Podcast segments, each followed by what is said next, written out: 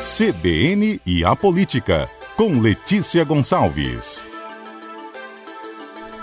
Como eu prometi a vocês, né, depois de exibir as três reportagens sobre a primeira pesquisa Rede Gazeta e PEC para as eleições de 2022. A gente já teve aqui com as reportagens, as análises das intenções de voto para governo, Senado e presidência da República. Lembrando que a pesquisa foi realizada aqui no Espírito Santo. Vamos agora à participação da Letícia Gonçalves. Letícia, bom dia.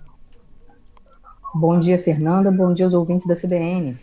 Letícia, é um primeiro termômetro, né? Sobre os nomes que são colocados, possíveis candidatos e como que o eleitor enxerga eles neste momento. Pesquisa sempre é uma foto, não é mesmo?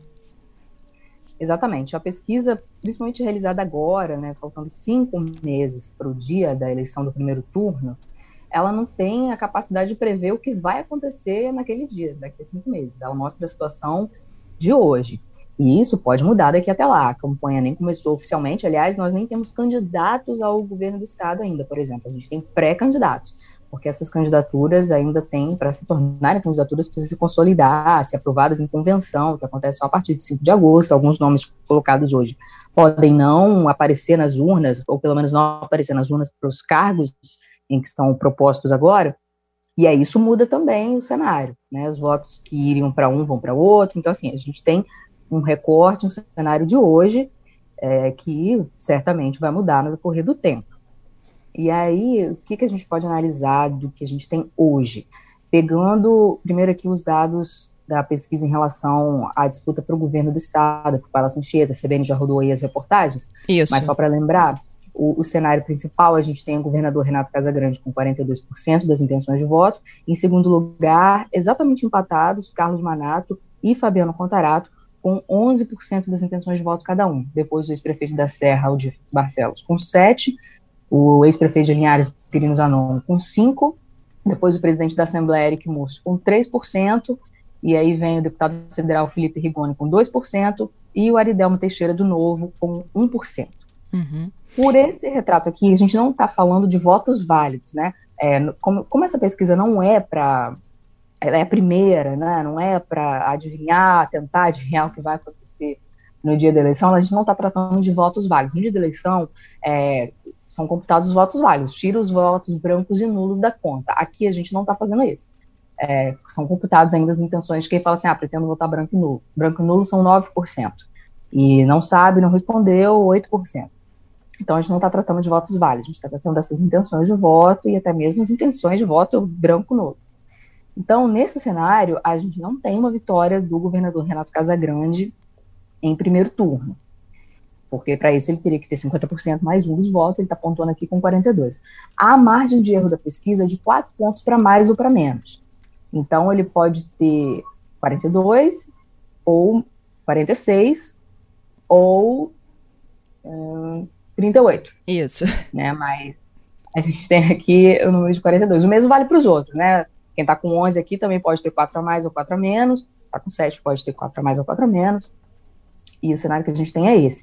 E aí, assim, a gente tem o governador Renato Casagrande na dianteira, embora, desconsiderando e não considerando os votos válidos, ele não vença no primeiro turno. Temos, curiosamente, Carlos Manato Fabiano Contrato. Carlos Manato, ex-deputado federal, ele é do PL, mesmo partido do presidente Jair Bolsonaro, encarna aqui o bolsonarismo no Espírito Santo.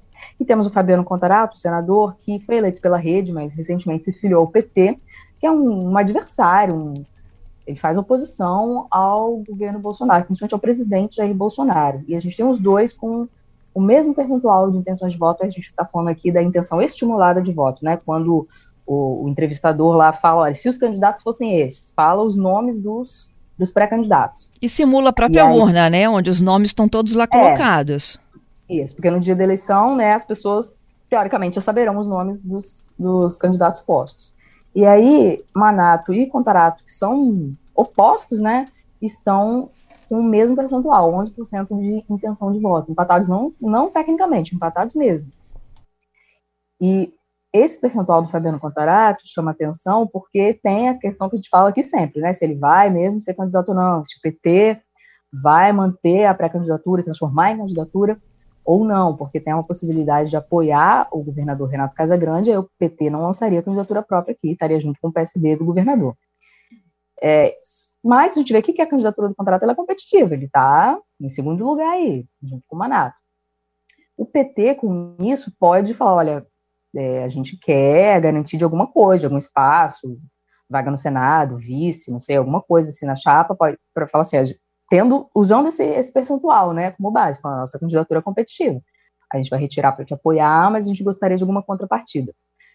Pelo menos é o que o pessoal do PT local pode argumentar. Claro que isso vai ser uma, um acordo nacional, né? O, essa possibilidade de retirar a candidatura do contrato não vai ser decidida aqui pelo PT estadual, vai ser decidida pelo PT nacional, em conversa com o PSB nacional. Então, o que vai envolver contrapartida ou não, pode passar por coisas que não, não dizem respeito ao Espírito Santo. E esse percentual aqui do contrato não ser tão relevante assim.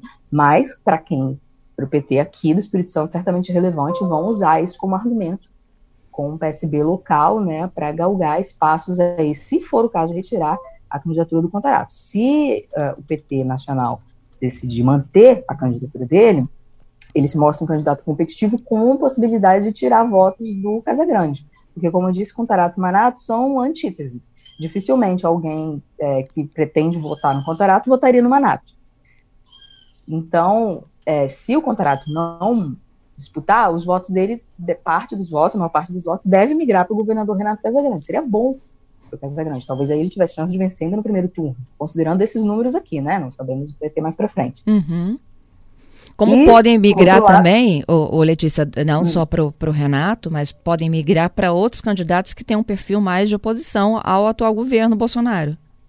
É, também pode ser. Também pode ser que esses votos se pulverizem aí entre os demais candidatos. Uhum. Mas, de qualquer forma, é, tem potencial para tirar voto do governador. Né? O Contarato tem potencial para tirar voto do governador.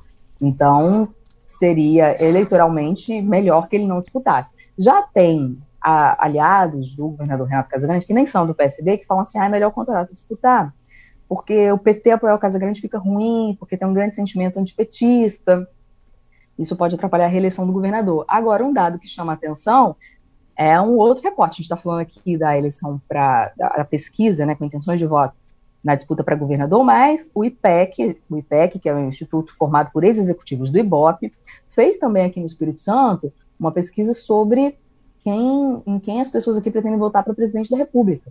E, curiosamente, embora fale-se muito que tem um sentimento antipetista aqui no Espírito Santo muito forte, até os aliados do governador, como eu disse, não querendo que ele se alie ao PT, com medo disso, o ex-presidente Lula do PT que está liderando a pesquisa estimulada aqui, feita pelo IPEC, entre os eleitores do Espírito Santo. Lula tem 45% das intenções de voto, Bolsonaro 32%.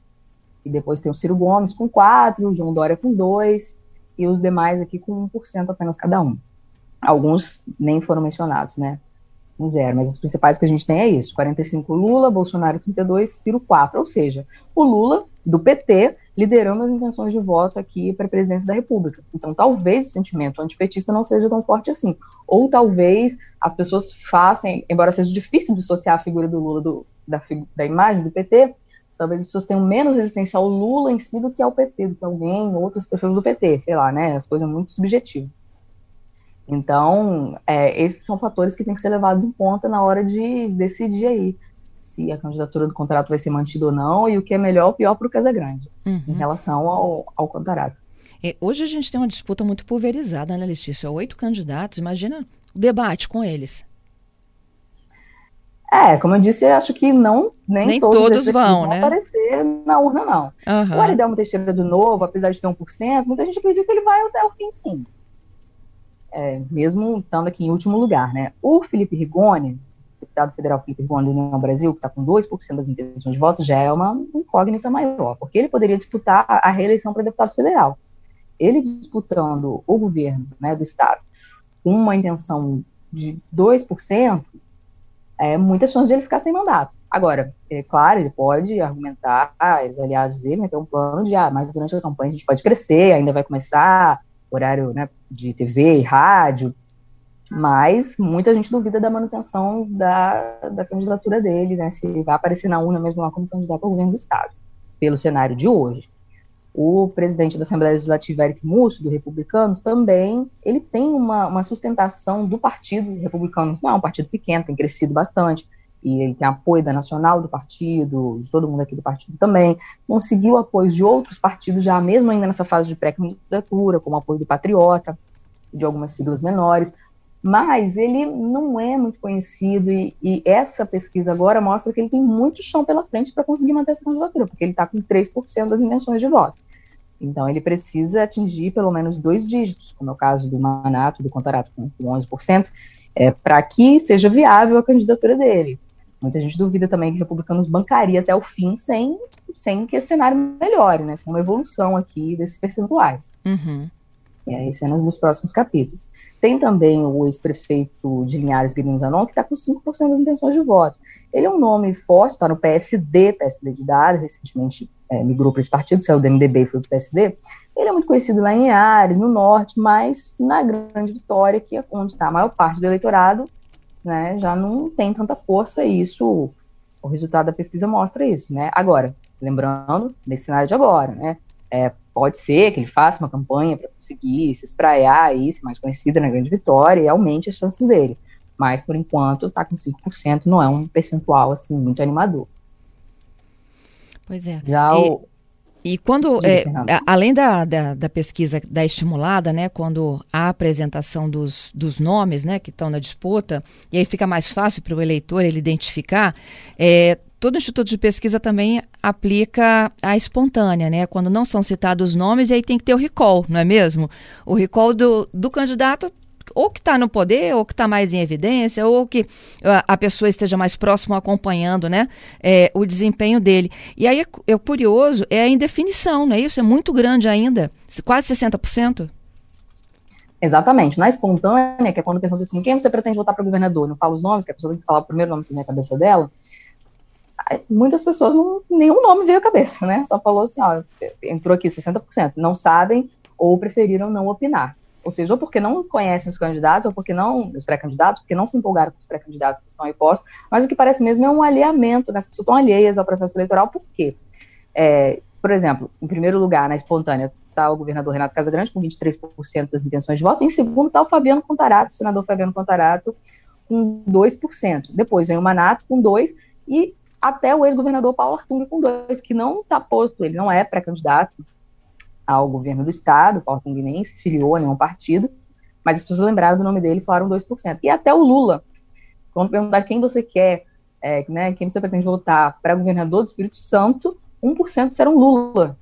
Então, realmente, as pessoas talvez estão em outra sintonia, não, há cinco meses da eleição ainda não viraram a chave para pensar realmente sobre isso com 60% de pessoas que não têm um candidato para falar de pronto, realmente tem um grande, grande campo para crescer aí, que é quando a gente vai ver quais nomes vão se consolidar e aparecer nas urnas mesmo, e quais, mesmo com esse tempo, mesmo com essa margem de 60% de pessoas que não têm candidato assim de pronto para falar, se mesmo não conseguirem crescer nisso aí, aí realmente não vai dar.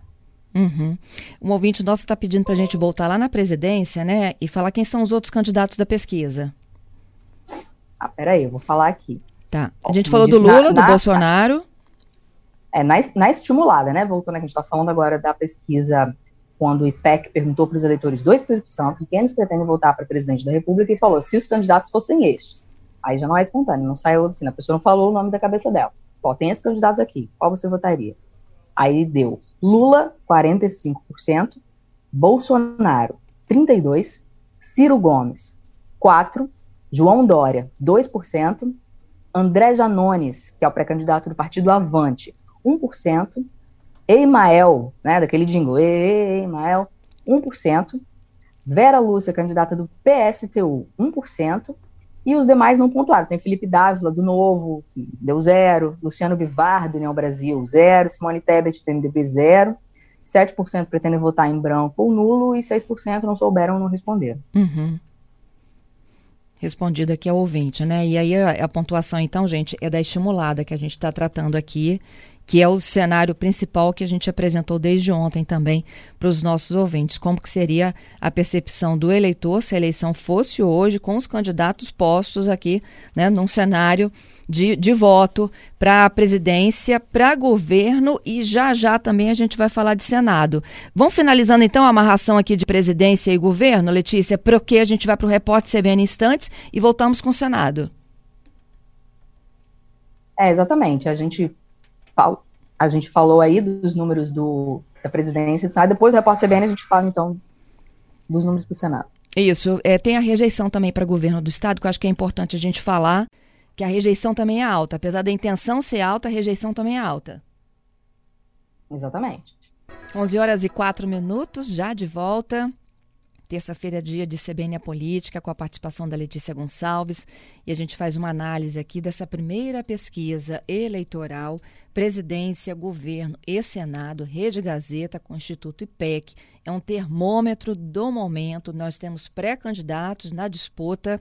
As convenções acontecem, né? Julho, agosto, registro de candidatura, e aí depois, efetivamente, que a gente vai ter nomes que estão, de fato, nesse tabuleiro. Letícia, ficamos de voltar com a rejeição, pesquisa, e depois falarmos um pouquinho sobre essa disputa para o Senado. Senado é briga boa, porque é uma cadeira só também, né? É. Ó, vamos falar então primeiro da rejeição, porque a gente, tava, a gente começou falando da disputa para o governo, vamos falar então da rejeição que tem os pré-candidatos ao governo do Estado. A rejeição é o seguinte: o entrevistador chega para a pessoa e fala em qual candidato você não votaria de jeito nenhum. Nesse caso, a pessoa pode até falar mais de um, por isso a soma dá mais de 100%. E aí, é, a pergunta é assim, qual não votaria de jeito nenhum? Mais algum? Algum outro? Então, às vezes a pessoa pode falar ah, três pessoas lá que ela não votaria de jeito nenhum.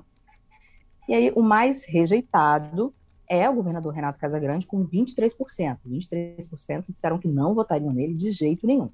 Depois vem o ex-deputado federal Carlos Manato, bem pertinho, empatado, tecnicamente, com Casa Grande na rejeição. 21% disseram que não votariam no Manato de jeito nenhum. Depois vem o senador Contarato, 19% disseram que não votariam nele para governador do Espírito Santo. E depois vem o presidente da Assembleia, Eric Musso, com 18% de rejeição. O ex-vice-governador César Conaco tem 16%, e o deputado federal Felipe Rigoni, em relação a ele, 15% disseram que não votariam nele de jeito nenhum. 12% não votariam no ex-prefeito de Linhares, Guilherme Janon. 12% não votariam de jeito nenhum no ex-prefeito da Serra, o de Barcelos. E o Aridelmo Teixeira, do Novo, tem 10% de rejeição. E assim, esses que encabeçam aqui a lista de, de rejeição, Casa Grande com 23, Manato com 21, Contrato com 19, é uma rejeição bastante expressiva, assim. É normal que os candidatos mais conhecidos também tenham uma rejeição maior. Porque a pessoa não vai falar, ah, não vou votar de jeito nenhum no, no Joãozinho. Porque eu nem conheço ele, né? Porque eu, eu deixaria, né, teria tanta ênfase assim, falar que não votaria nele de jeito nenhum. Então é, é mais normal que os candidatos mais conhecidos, às vezes, inclusive os que lideram as pesquisas de intenção de voto, também liderem o índice de rejeição. Chama atenção a rejeição do Eric Musso, que é de 18%, ele tem apenas 3% das intenções de voto e tem 18% de rejeição. Por uma figura assim que não é tão conhecida, é um percentual expressivo. Sim. Ele tem praticamente a mesma, o mesmo índice de rejeição que o Fabiano Contarato, que tem né, um, um desempenho melhor na, na pesquisa de intenção de voto. É isso. Explicada a rejeição, pode... vão para o Senado?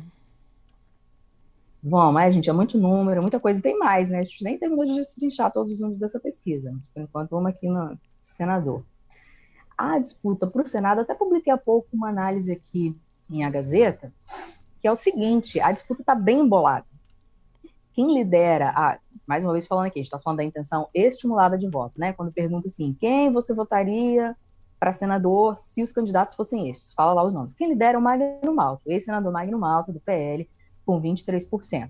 Depois vem o ex-prefeito de Colatina, Sérgio Meneghelli, com 17%, a senadora Rosa de Freitas, com 15%, o coronel Ramalho, com 9%, o da Vitória, deputado federal da Vitória, com 8%, depois o Sérgio Majeski, deputado estadual Sérgio Majeski, com 6%. Só que, como eu disse, a margem de erro da pesquisa é de 4 pontos percentuais para mais ou para menos. Então, quer dizer que a pessoa, né, o pré-candidato tem esse número aqui, mas pode ter 4 a mais ou 4 a menos. E aí, quando você faz essa, essa projeção, a gente vê que está tudo embolado. É, os três primeiros aqui, Magno, Meneghelli e Rose, por exemplo, são os três tecnicamente empatados. Porque, por exemplo, fazendo dando um exemplo matemático aqui, olha que matemática não é bem o meu forte. Nem o meu. Ó, ó, um, se o Magno, em vez de 23, tiver quatro pontos a menos, ele fica com 19. Ok. A Rose, que está em terceiro lugar, se em vez de 15 ela tiver quatro a mais, ela também fica com 19. Então, no, isso a gente chama assim o extremo da margem. Claro, a gente está falando aqui de uma hipótese, mas ela matematicamente existe. Existe a possibilidade de Magno ter quatro pontos a menos e a Rose ter quatro pontos a mais. Então, aí estão empatados, Magno e Rose, que está em terceiro, que dirá o Sérgio Meneghelli, que está em segundo. Então, são, esse cenário está bem bolado entre os três. Aí, quando você desce para os outros, lembrando que é, o Magno já falou que é pré-candidato ao Senado, já foi lançado pelo PL, Sérgio Meneghelli, do Republicanos, também já está mais consolidado o nome dele, e a senadora Rosa de Freitas, é, todo mundo sabe que ela é, ela é pré-candidata à reeleição, assim, são nomes mais consolidados e, coincidentemente, são os que estão liderando aí percentualmente, mas tecnicamente empatados. Aí depois, quando a gente vem para os demais, tem aqui Coronel Ramalho. Coronel Ramalho é ex-secretário de Segurança Pública do governo Renato Casagrande. Ele já deixou o cargo justamente para disputar a eleição e se filiou ao Podemos. No Podemos, ele conseguiu a garantia lá do partido que ele tem espaço para disputar o Senado. E ele, ele quer, ele já colocou, eu quero disputar o Senado, sou pré-candidato ao Senado. Só que ele é, o Podemos é da base de apoio ao governador Renato Casagrande. E aí, na chapa, chapa né, de reeleição do governador, vai ter o candidato ao governo, Casagrande, o vice, candidato a vice, e alguém para disputar o Senado nessa chapa, com o apoio do Renato Casagrande. Ah, o Podemos quer essa vaga, mas outras pessoas querem também, outros partidos querem também. O Ramalho está posto, então, com 9% das intenções de voto, ele está competitivo, né, para conseguir essa vaga. Por quê? A Rose tem 15%, ela está tecnicamente empatada com o Ramalho vice-versa, né? os dois também estão tecnicamente empatados. E aí, depois vem o deputado federal da Vitória, ele não diz que é pré-candidato ao Senado, ele fala, olha, eu sou pré-candidato, até segunda hora, sou pré-candidato à reeleição, à Câmara dos Deputados. Mas ele tem sim a intenção de disputar o Senado, os aliados dele falam disso. O Progressistas, o PP, que é o partido dele, quer também essa vaga, é um partido aliado ao governador Renato Casagrande, e quer também essa vaga de candidato ao Senado na chapa do Casagrande. O da Vitória aparece com 8%, também aí empatado com o Ramalho. Depois a gente tem o deputado estadual Sérgio Majesco, com seis. Majesco é o seguinte, o nome dele foi cotado, é, inclusive na eleição passada, para disputar o Senado, em 2018. Esse ano o nome dele também foi lembrado. Só que o PSDB colocou o nome dele lá no desenho da chapa para disputar o cargo de deputado federal. Inclusive, muita gente aposta que o desempenho do Majesco, a quantidade de votos que ele vai ter para deputado federal, é o que vai definir o sucesso da chapa do PSDB, que é junto com o Cidadania, os dois partidos vão fazer uma federação. Assim, vai depender muito dele ter um bom desempenho para o PSDB poder eleger deputados federais. Então, dificilmente o PSDB vai querer deslocá-lo dessa, dessa posição de pré-candidato a deputado federal para colocar para o Senado. Embora o presidente estadual do PSDB, o Rondinho Leite, me disse que vê também no Majesco um potencial para disputar um cargo majoritário, como é o cargo de senador. E aqui, como eu disse, ele pontua com 6%. Agora, muito difícil dizer é, quem tem realmente mais vantagem, porque se na, se na estimulada está essa embolação toda, um monte de gente empatada um com o outro, quando a gente vai para a espontânea, que é para a pessoa dizer quem ela pretende votar sem o entrevistador dizer quem são os candidatos, a gente tem o Magno Malta liderando com 4%, e em segundo lugar tem o Contarato com 2%. O Contarato não é para candidato a senador, ele já é senador, ele tem mandato de senador até 2026, mas a pessoa, na hora né, de responder, 2% lembraram dele. Então, assim, já não é possível isso aqui, porque ele é pré-candidato ao governo do Estado, né, pré-candidato ao Senado. Aí depois, com 1% temos vários. Da Vitória aparece com 1%, na espontânea. Rose de Freitas, 1%. Sérgio Meneghelli, 1%. O ex-governador Paulo Artung também com 1%. Lembrando que um tempo atrás chegou-se a se cogitar também se o ex-governador Paulo Artung ia disputar o Senado. Uhum. Mas ele não vai, nem se filiou a partido. Mas apareceu aqui na espontânea, né? A pessoa fala o que ela quiser. Falou Paulo Artung. Apareceu também com 1% o Marcos Duval, que também é senador até 2026, não é para candidato ao Senado. Recebeu 1%. 1% aí falou Renato Casagrande que é pré-candidato à reeleição, embora ele não diga que é pré-candidato à reeleição, né? Todo mundo conta aqui que ele é pré-candidato à reeleição. E ele apareceu com 1% das intenções de voto para o Senado, na espontânea, também não vale. E o ex-senador Ricardo Ferraço apareceu também com 1% na espontânea. O Ricardo Ferraço ele se filiou recentemente ao PSDB e lá ele é colocado como um nome do partido para disputar cargo majoritário. Cargo majoritário é ou governador do estado, ou vice-governador, ou senador como o PSDB está junto com a cidadania ali, está ensaiando a, a, apoiar a reeleição do governador Renato Casagrande, teria então para o Ricardo eu posto de vice ou de Senado mesmo, e ele foi lembrado por 1% na pesquisa espontânea, né, 1% disseram que votariam nele para o Senado. Só que o percentual que mais chama atenção nessa espontânea é que 78% não sabem ou preferem não opinar. Se 78% não sabem em quem votar para senador. Pode ser que a pessoa não, não sabe mesmo quem são os pré-candidatos, não atinou ainda para isso, ou não se empolgou com os que tem aí. Então tem um campo muito grande aqui para crescer, para desembolar essa disputa. Aí que está todo mundo empatado com um com o outro, tem 78% de pessoas que não, não sabem ainda em quem votar e que tem que ser conquistados aí por esses pré-candidatos. Lembrando que em 2018 começou também com Magno Malta liderando, né? Muita gente dizia, ó, na, em 2018 eram duas vagas, né, para o Senado, estavam em disputa. E todo mundo dizia assim, ó, uma vaga já é do Magno Malta. Uhum. Então, tá reeleito com certeza. E ele estava realmente liderando as primeiras pesquisas. Agora, essa aqui é a primeira pesquisa. Então, no início, tá, foi o negócio, o tempo foi passando. Quando chegou na reta final, Contarato e Marcos Duval deram um salto e Magno Malta e Ricardo Ferraz não foram reeleitos entre esses dois novatos. Então, se o fenômeno se repetir, considerando que tem 78% aqui que não sabem, não tem um candidato assim de pronto para falar na espontânea, a gente pode ter surpresas mais para frente. Isso aí. É, Letícia, finalizando, o que, que você atribui aí esses 17% para o Meneghelli? Porque a pesquisa é para o estado todo, né? O Meneghelli tem o reduto eleitoral dele na região noroeste. E aí batendo com o Rose, que tem votos no Espírito Santo todo. Sim, olha, o Meneghelli, ele foi prefeito de Cotina por um mandato e decidiu não disputar a reeleição, então ele está sem mandato, isso diminui né, a visibilidade da pessoa quando não está num cargo eletivo, assim, mas ele é muito popular nas redes sociais, inclusive fora do Espírito Santo. Tem gente fora do Espírito Santo que comenta, né, Você vai viajar, taxista fala, ah, conheço Meneghelli, tipo assim, como você conhece Meneghelli? Você veio de Cotina, pessoa falando dele em Brasília. Por que conhece das redes sociais? Então, ele, ele tem muita sustentação nisso, marketing que ele faz nas redes sociais. É isso. Te agradeço, Letícia. Gente, todas essas análises em agazeta.com.br. Letícia Gonçalves é ali atualizando todo esse cenário com a primeira pesquisa eleitoral Rede Gazeta e PEC. Obrigada, viu, Letícia? Até terça que vem, hein? Até, Fernanda.